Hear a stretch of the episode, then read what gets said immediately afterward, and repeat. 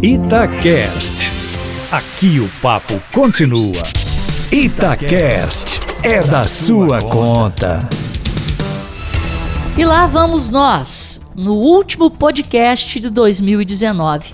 E a gente vai fazer uma coisa diferente. Itatiaia Futebol. Nós vamos falar sobre futebol, que é uma coisa que eu gosto muito e que o ouvinte da Itatiaia também gosta demais.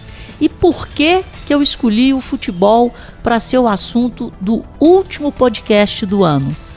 Porque no início de dezembro nós tivemos o nosso Troféu Guará, a nossa festa de confraternização.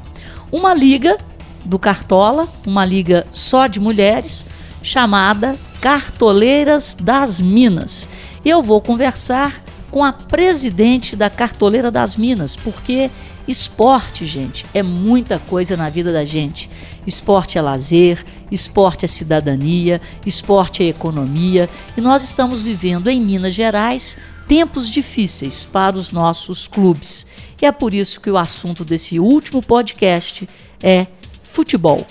Com a palavra, Margarete Almeida, a presidente da Liga Cartoleira das Minas, para falar um, fazer um retrospecto de como que surgiu a Liga, do amor dela pelo esporte. Podcast é para isso, né? Então vamos lá. Bem, é, então vamos lá, né, Rita, falar sobre, sobre futebol, sobre esporte em geral, um tema que, que nos une, né, nos uniu há muito tempo atrás, desde os tempos de faculdade, daqueles gloriosos é, JUBs, né, Jogos Universitários Brasileiros, em que a gente jogava handball.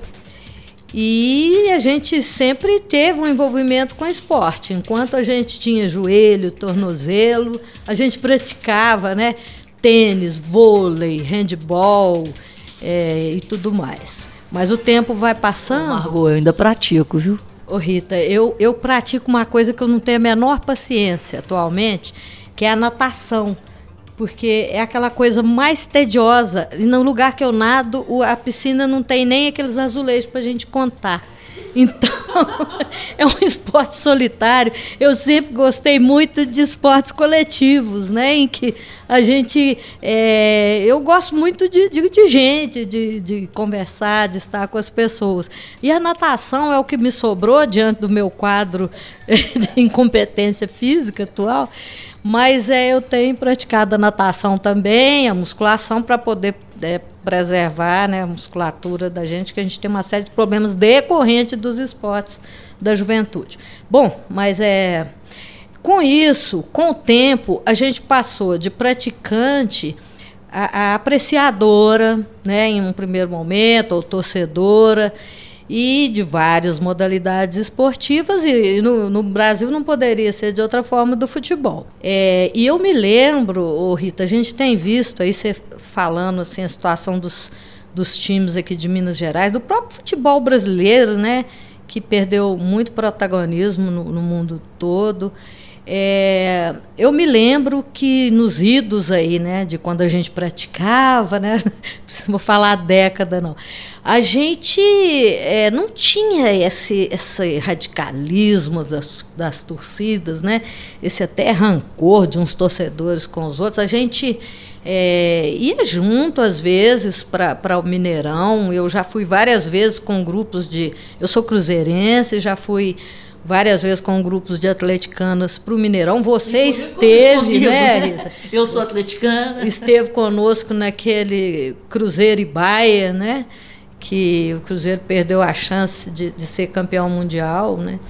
Então, é, é, de lá para cá, o que a gente foi percebendo é que se antes a gente ia para o Mineirão com os amigos, eu trabalhava próximo ali na UFMG, e a gente deixava o trabalho e ia para o Mineirão, independente do jogo, porque era uma diversão. A gente jogava é, mal mal, né, um jogo de carta. Até é, portão. Até, não, lá dentro também, às vezes o jogo estava ruim, a gente jogava mal mal, a gente buraco. comia tropeiro. Buraco também era demais, né? Aí, mas enfim. E se era o jogo do Atlético, por exemplo, contra um time de fora, a gente torcia junto, Cruzeiro, vice-versa. Em eu algum fiz isso, momento, não. não, eu já confesso que eu já entrei no Mineirão, todo mundo sabe disso. É, com, até carregando uma, uma bandeira do Atlético num jogo com algum time de fora aí que eu não me lembro. Você está com saudade? Não. não, não estou com saudade. Eu sou uma cruzeirense convicta, apesar dos pesares, né, do desgosto que a gente anda tendo é, atualmente com a instituição né, do Cruzeiro. Mas, enfim. É, mas o que eu estou ressaltando aqui é que a gente precisa é, é resgatar é, essa ideia de, de, do esporte como um, como um lazer gostoso, como, como diversão. Tem pessoas que estão levando suas frustrações para o campo e despejando uns nos outros. E o esporte não pode ser penalizado por isso. Bem, sobre a história das cartoleiras. É, eu atualmente né, gosto muito de, de assistir eu, Olimpíadas, eu adoro esportes olímpicos. É, fui ao Rio acompanhar a Olimpíada, foi um, uma ocasião maravilhosa. Então a gente está sempre ligado. E eu acabei, assim, por gostar de futebol, acompanhar, acompanhar meu time, né? No, no, nas, nas, as, principalmente nas fases boas, né, que foi tão bom. Mas aí eu acabei des descobrindo esse, esse jogo, né, que é um jogo é, que é o Cartola. E comecei a brincar com ele sozinha há uns cinco anos, por conta do esporte mesmo. É, eu tenho várias amigas da, da época em que a gente jogava, praticava é, algum tipo de esporte na faculdade ou em qualquer com outro grupo de, de amigos por aí. Então essas amizades ficaram, amizades aí de 30, 40 anos, vamos dizer assim. E o interessante, né, a maioria delas geradas no conhecimento do esporte, no né? esporte, na prática, no esporte. No. Na, na prática, na, na, nas, nas, idas ao campo, é, convivência, esportiva. convivência esportiva. A maioria das amizades nasceram de alguma coisa ligada ao esporte. E aí eu tentando, né, eu já aposentada, com muito tempo, tentando seduzir minhas, minhas amigas também para que a gente fizesse uma liga. Mas foi difícil. Ah, o que, que é isso? Cartola? Não, não tem tempo para isso, não. Aposentado não tem tempo, não é para nada. Todo mundo sabe disso. É, o tempo é muito precioso para a gente perder com qualquer coisa. Então, mas com um, um, algum esforço meu de convencimento, a, a, gente acabou montando uma liga em, em 2017. É, mas pouquinhas, é, 10, 12, talvez 15. Eu, minha memória fica ruim também, né? Eu não me lembro de tudo. É, mas, enfim, começamos. E aí foi uma coisa divertida. No final do ano, a gente juntou uma grana e fez uma festinha, um encontro, um churrasquinho.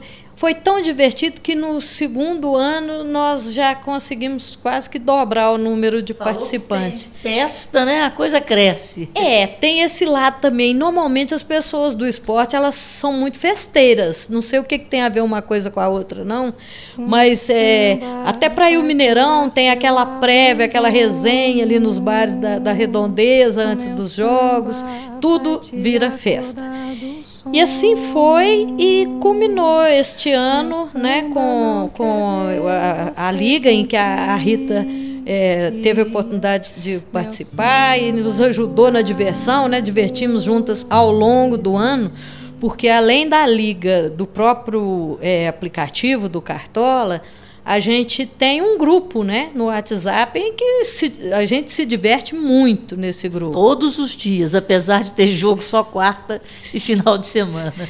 É, e se não tem cartola, parece que dá uma certa depressão. Eu fui obrigada a arrumar um aplicativo durante a Copa América para que houvesse um, um pseudo-cartola da Copa América para a gente ter motivo para conversar e rir todos os dias é, disso aí. Enfim, a história do Cartola é essa e, e a coisa bacana mesmo que, que a gente vê lá é que de alguma forma, a gente resgatou aquele espírito que eu citei no início da conversa, que é do esporte ser diversão pura, ser um ambiente agradável, gostoso, que as pessoas podem até rir umas das outras, rir delas mesmo. Atualmente, eu rio de mim o tempo inteiro. Como cruzeirense, eu fico rindo de mim, né, para não chorar. Então, é mais assim, sem agressão. Né? Aquela provocação que você sabe que não vai causar sofrimento no outro. Não Porque você fazer uma coisa achando que é brincadeira, sabendo que vai causar sofrimento no outro, aí você está com algum problema. Né? E é isso que a gente tem que repensar. E a, a liga nossa tem cruzeirenses, atleticanas, americana no singular. É, uma pó de arroz, né?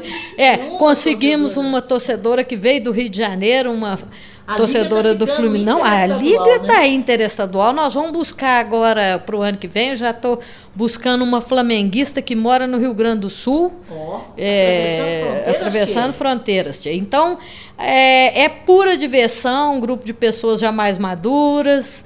E a gente faz uma poupança aí ao longo do ano para fazer uma festa animada, feliz, boa, boa, boa com música ao vivo, é, uma cervejinha, o um churrasco, e espumante. espumante, e só alegria, um ambiente saudável e que faz a gente ter saudade e desejar que o futebol volte a trazer esse tipo de coisa, que a gente possa conviver né, uns com os outros, independente do time. O futebol é só esporte. Né? A gente não pode levar nossas frustrações para o campo, para essa convivência. A gente tem que discutir ou resolvê-las em outra situação e usar o futebol como pura diversão que deve ser. Okay? Eu quero aproveitar aí, Margot, quer dizer, o Cartola, é por isso que eu te convidei para fazer esse podcast, porque me tocou muito. É aquilo que você falou, o, o, o futebol, o esporte, ele deve ser usado para aglutinar, e não para desagregar. Então, no Brasil, a nossa alegria, que é exportada, que é um dos, dos, nossos ativos mais importantes, que todo mundo, quando pensa em brasileiro, pensa em carnaval e futebol. E o carnaval e o futebol, que tão, tão bem nos vende lá fora, ele está sempre atrelado ao nosso jeito feliz de ser, a nossa alegria. Então, nós estamos destruindo um ativo muito importante, que é a própria alma brasileira. Né? Com essa o Brasil está ficando muito dividido, né? É preto ou branco, cruzeirense atleticano, é, a política também tem dividido bastante e está faltando aquela capacidade do diálogo que é muito cultuada no esporte. Então acho que as pessoas têm praticado pouco esporte, porque como nós somos ex-atletas e aprendemos na convivência a superar as diferenças, a maioria das pessoas hoje é sedentária. Então elas não se envolvem né, em grupos para descobrir que a melhor coisa do esporte é a amizade, independente do placar, independente da torcida. O bom é a gente fomentar a, a, união das pessoas, né? E o esporte é uma forma das pessoas se unirem. E, a gente tem que tentar né, passar aqui a cultura da brincadeira e não da provocação. É o que você falou, né? A pessoa também, quando sai de casa para provocar, ela está querendo também, de certa forma, ser provocada. E acaba em tapas, né? não acaba em beijos, acaba em tapas. Mas agora eu queria que você fizesse aí, dentro né, dessa sua vivência no Cartola, da sua convivência com ex-atletas, da sua convivência dentro do esporte, o que, que você está vendo aí é, dos times mineiros, de uma forma geral? Porque isso acaba afetando a própria economia mineira porque o esporte hoje é uma indústria e uma indústria extremamente lucrativa, né? E o que, que você está vendo aí de Cruzeiro, Atlético, América? Uma análise de alguém assim de fora, né? Por favor. Olha, eu de alguma forma eu tenho acompanhado o, o América é, por pessoas que eu conheço que têm ligações mais próximas e percebo que o América está fazendo um trabalho muito legal, tem tido algumas conquistas, é, é, teve um processo de recuperação esse ano fantástico e está fazendo um trabalho interno que eu acredito que vai dar fruto. É, os americanos têm que começar a prestigiar mais o time. Né? Porque é, o que aconteceu agora nessa última rodada, que o América não subiu, foi uma fatalidade, mas a gente tem que olhar em perspectiva, é o trabalho que a América fez ao longo do ano, a recuperação, e, e que o América entre em 2020 é, dessa forma, né? olhando para frente. O Atlético, ele também, eu acompanho, ele já vem fazendo um, um, um, trabalho de recuperação há mais tempo. E acredito que hoje é, é, o time que tem uma perspectiva melhor aqui em Minas Gerais para o futuro, né? sem sombra de dúvida. Independente de construir o estádio, é, ou não, não sei em que pé anda isso. É, na época eu até brincava que eu estava louca para o Atlético construir seu estádio, porque o Mineirão ia ser só nosso, né, dos, dos cruzeirenses. E, e, mas eu acho que o Atlético, assim, em termos de organização, eu percebo que está no caminho certo. A torcida é impaciente, cobra demais, quer ver resultados, mas tem que entender que é muito difícil você competir com o poderio econômico de times de, de, de, São Paulo e Rio. E se você entrar numa de tentar sobrepujar esses times de forma irresponsável, você vai fazer o que aconteceu com o meu, meu time, né? que foi uma gestão totalmente irresponsável é, no Cruzeiro nos últimos anos e que deu no que deu e eu sinceramente não sei aonde vai dar ainda. Não consigo perceber aonde essa tristeza toda que, que está acontecendo com o Cruzeiro vai chegar, porque o buraco é gigantesco e o, o show de vaidades que tem lá dentro está impedindo até uma possível reconstrução do time, está dificultando, está atrasando. Então, eu acho que, que são, o América está bem posicionado dentro da limitação dele, de, de, de, não ter uma torcida assim tão representativa, que, que deve crescer, eu acredito que cresça é, com a reorganização que a América está fazendo e com alguns resultados que ele já tem demonstrado. O Atlético tem um bom caminho pela frente e o Cruzeiro, gente, sinceramente, por mais que seja o time que eu que eu esteja mais próxima, é a maior incógnita para mim o que, que vai acontecer com o Cruzeiro, porque depende de tanta coisa. Agora, um, um, uma questão que atleticanos, principalmente, americanos, têm que perceber é que esse, esse bom combate entre os times é fundamental para o crescimento de todos. É, eu me lembro que quando o Atlético caiu, o Cruzeiro ficou muito mal. O Cruzeiro começou a relaxar, andou uns, uns anos aí dando umas rateadas, foi, foi. 2011 nós tivemos aquela situação de quase os dois times caírem novamente, porque a, tendência de equiparar pela por baixo. por baixo é maior, é mais fácil você se equiparar por baixo. Então, é, o Atlético eh, também não pode achar que agora, sabe, vai bater no Cruzeiro, que nesse momento é quase um, um, um, é um pobre coitado neste momento em termos de time está na lona realmente e, e, o atleta não pode achar que vai bater em quem está na lona e está tudo resolvido. Ele tem que continuar seu trabalho de reestruturação. É, é uma visão não de adversário, é uma visão olhando por fora. De adversário, eu quero que o Atlético também não se saia tão bem, é lógico. né? Mas então é isso, é isso que eu vejo. E você, como cruzeirense, acompanhando o seu time, que eu sei que você acompanha, qual que é a sua opinião aí sobre essa guerra entre as torcidas organizadas do Cruzeiro, né? Que já não bastasse o time estar tá numa situação deplorável é, sob, o ponto de vista administrativo, sob o ponto de vista futebolístico, uhum. e agora, quer dizer, a, a, a, confusão, o caos também nas torcidas? Ô Rita, é incrível, mas não é agora. É, eu presenciei um, fato que é, é inacreditável. É, o Cruzeiro tem duas torcidas, uma delas é uma dissidência, né?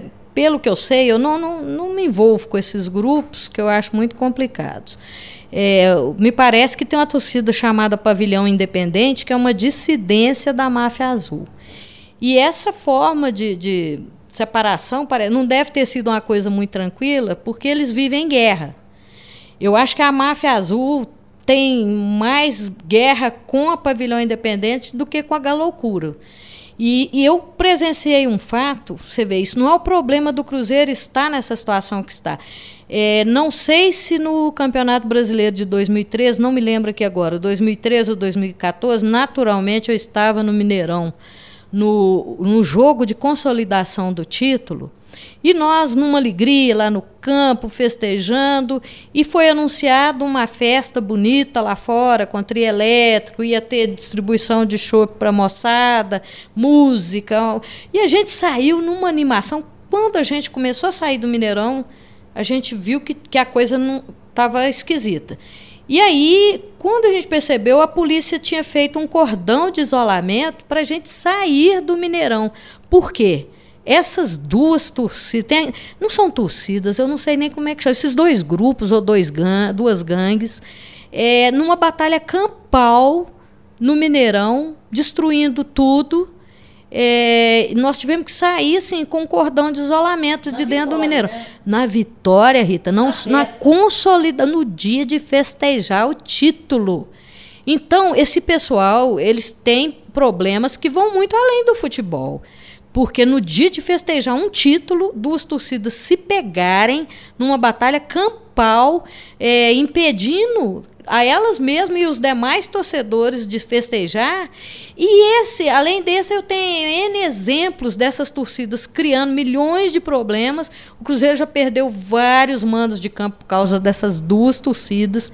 Estão sempre envolvidos em algum problema. E eu não vejo um, um um tratamento sério para esse tipo de questão, como foi feito, por exemplo, na Inglaterra com os hooligans. Entendeu? Eu não vejo isso acontecer aqui. Aí o que, que acontece? As pessoas que gostam do esporte, que gostam de ir para o campo, eu acho um programa maravilhoso. Eu saio de casa feliz para ir para o campo e chegar lá, encontrar com os amigos e tal. Se o time ganhar é uma maravilha. Se o time perde, a gente xinga lá dentro, esbraveja e fica tudo por ali, volta para casa mais leve. É, tudo é motivo para gostar do esporte. Agora, essas, do, essas tor chamadas torcidas organizadas, que de organizado para mim só se for para o mal, é, elas, tão, elas acabam com esse prazer que a gente tem, elas interferem no, na gestão do clube, em alguns clubes ainda patrocinam esse tipo de coisa, o que é pior, acho que a maioria faz isso. É, eu só não gostaria assim, de generalizar, porque eu sei que existem grupos que se organizam de uma forma elegante, de uma forma bacana, de uma forma divertida para ir para o campo. Existem outras torcidas, eu sei que o Atlético também tem torcidas bacanas, já tive notícias de algumas, que vão, que aplaudem e, e, e festejam sem maiores consequências. Agora, é, eu, eu ressalto isso em relação a essas duas torcidas, porque elas causam problema o tempo inteiro o tempo inteiro. E a gente não vê é, atitudes assim é, mais consistentes para resolver em definitivo, para que o verdadeiro torcedor é, possa voltar ao campo com tranquilidade, que as famílias possam ir, os pais levarem seus filhos, esposas, e, e seus pais, enfim. É isso. Bom, Obrigada aí pela aula de acompanhamento do esporte, né? E vamos voltar para as cartoleiras. Você foi campeã de patrimônio. Estou certo ou estou errado? Então, para quem acompanha o Cartola, você pode dar a fórmula que eu vou copiar aqui para 2020, que eu quero tirar o seu título. E em 2020 eu não vou colocar música para Débora, que foi a nossa campeã em três categorias, não. Eu quero colocar música para mim, é, para mim mesma. Então, como é que como é que é essa gestão do patrimônio e para quem não não acompanha o Cartola, né? Explica como é que a coisa funciona. Sim.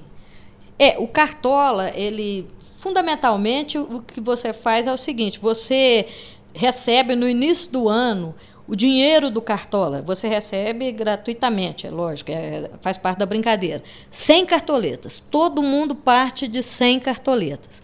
E aí, com esses 100 cartoletas, você tem que montar seu time. Você compra jogador, compra técnico. É, com essas 100 cartoletas. Então, no começo do ano, você tem que distribuir é, não vale a pena você comprar um jogador que custa 30 cartoletas. É, você compra um time mais ou menos equilibrado ali no começo do ano. E depois, é, vou, no caso nosso, da nossa liga, a gente tem duas modalidades. Porque o, o, a premiação principal, o Cartola se baseia muito na pontuação. Esse é o principal é, a forma de disputa do Cartola, ou seja, quem faz mais pontos. Por quem rodada. por rodada e ao final do campeonato, quem faz mais pontos no, no, no, geral. E quem faz mais pontos? São os jogadores que se saem melhor. Um cara que faz um gol marca oito pontos para quem colocou ele no time. Se o goleiro defende um pênalti, oito pontos. É, e por aí vai. É, se o sujeitinho é expulso, aí é um drama, né? A gente chora, perde, né? perde muito ponto. E o Cartola tem um negócio que eu particularmente não gosto muito, agora que é a figura do capitão. Porque tudo é dobrado para o bem ou para o mal. Se o cara vai muito bem, é, você dá um salto, né? Mas se ele vai muito mal, você cai na pontuação violentamente.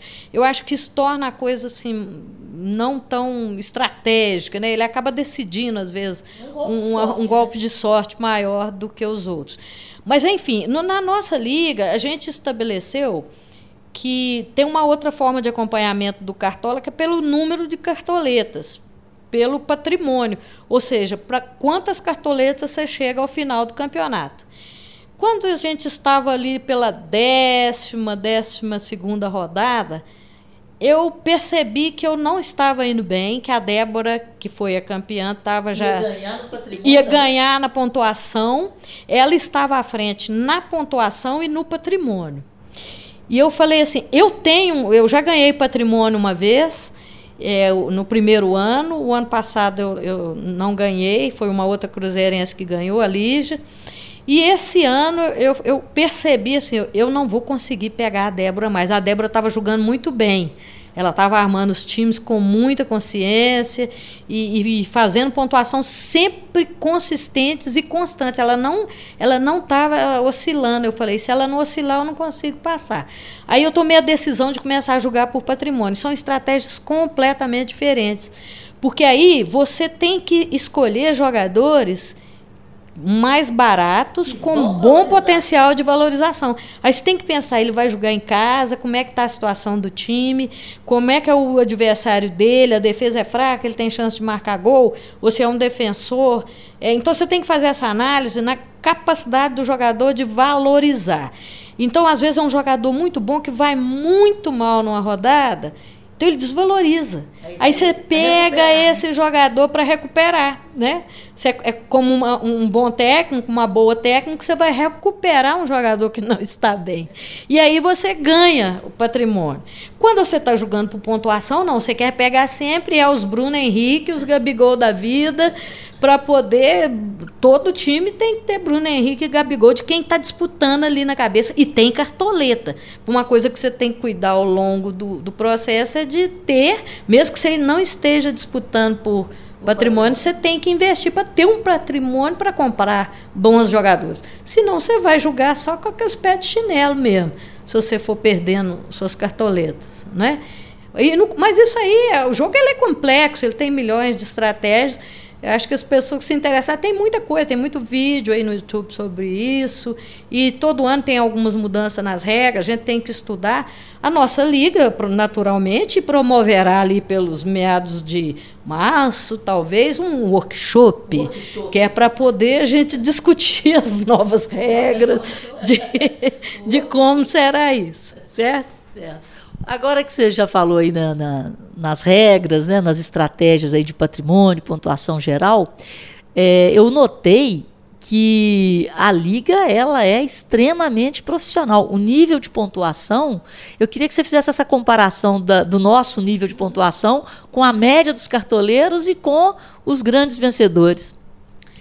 É, a gente teve duas situações na nossa liga esse ano. A Débora, que ganhou, ela ficou, quando você olha assim, é, é, ela ficou mais ou menos, acho que uns 200 pontos atrás do campeão geral do Cartola, que é, é no Brasil, que é aquele sujeitinho que ganhou um, um, uma viagem para assistir a final da Champions com acompanhante, entendeu?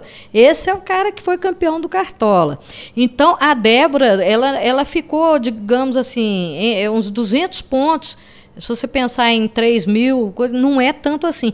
Mas é mais impressionante se você pega a pontuação média dela por rodada, ela ficou a 7 pontos.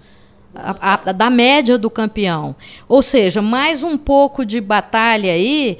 É, não, a gente não, não que, que chegue, mas pode até num lance de sorte.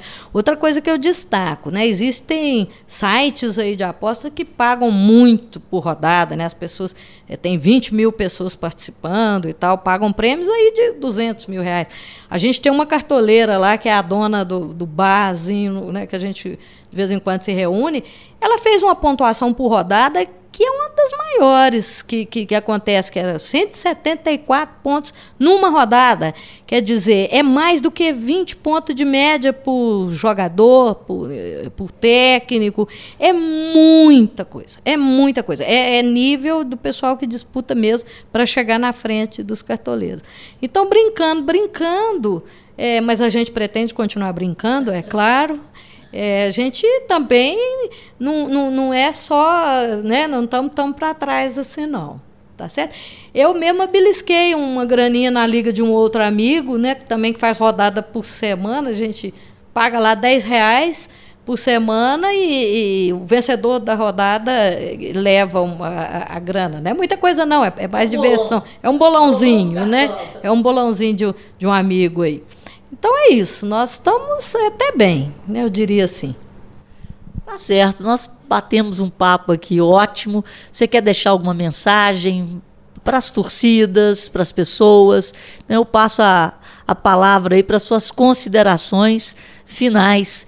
E depois, né, a gente dedicou uma música aqui na Itatiaia para Débora. Você tá, a liga tem três anos. Então agora você peça a música que nós vamos dedicar às cartoleiras de Minas ao final desse nosso podcast e ao final das suas considerações. É, eu as minhas considerações são no sentido assim, não só para as pessoas que gostam do esporte, do futebol, mas é para nós brasileiros. Nós estamos precisando de resgatar um pouco da nossa alegria, da nossa espontaneidade. É, eu acho que a gente está muito chato. Nós estamos muito chatos, muito brigões, muito implicantes, todos nós. É, eu acho que nós estamos precisando de, de olhar para nós mesmo com, com mais bondade. É, nos permitirmos buscar mais tranquilidade para a nossa vida. É, se, a, se a gente está achando que as coisas estão muito ruins, que não tem jeito, Vamos tentar cuidar das coisas mais próximas, das pessoas mais próximas e vamos acreditar que as coisas podem melhorar. Tem que melhorar, porque não é possível que, que a gente continue nessa guerra entre nós mesmos o tempo todo. E essas palavras eu acho que elas valem para o nosso país e elas valem para o esporte também. Vamos voltar a ter o futebol como, como diversão, como um momento gostoso da gente se reunir e se divertir. Para as famílias no campo, né? Música, Rita, eu não sei, eu o que, que poderia ser? Sei lá, queria uma música assim, a escolha é uma música otimista, uma música que no, no, um samba, um samba. Não, samba da Bete Cavalo, aí vocês estão judiando de mim, porque aí já foi para a Débora. Se bem que a gente já cantou esse samba, né? Vou aproveitar. Todo mundo já cantou, depende da hora, né? É, e eu diria que eu já cantei esse samba lá na Arena do Jacaré, viu, Rita? Em 2011. Eu fiz também uma homenagem aos atleticanos lá na Arena do Jacaré, no final de 2011 não tomar tanto como uma coisa pessoal, né? É como se a dor fosse, né? O time sou eu. Não, não é, gente. O time é lá, os jogadores estão ganhando milhões de reais. A gente torce para se divertir. Isso não pode ser a coisa mais importante da vida da gente. Então, é isso. É, mas eu, eu gosto muito de samba. Eu, eu queria um samba, mas não, esse da Beth eu não vou querer, não. É, talvez o. Momento o, não é muito propício. É, o né? momento não. É, eu acho que o que me ocorreu aqui agora é o, é o, o, grande samba do Gonzaguinha mesmo. Viver e não ter a vergonha de ser feliz. É disso que nós estamos precisando. Sabe? É, acho que nós, nós viemos a esse mundo para ser feliz. É isso.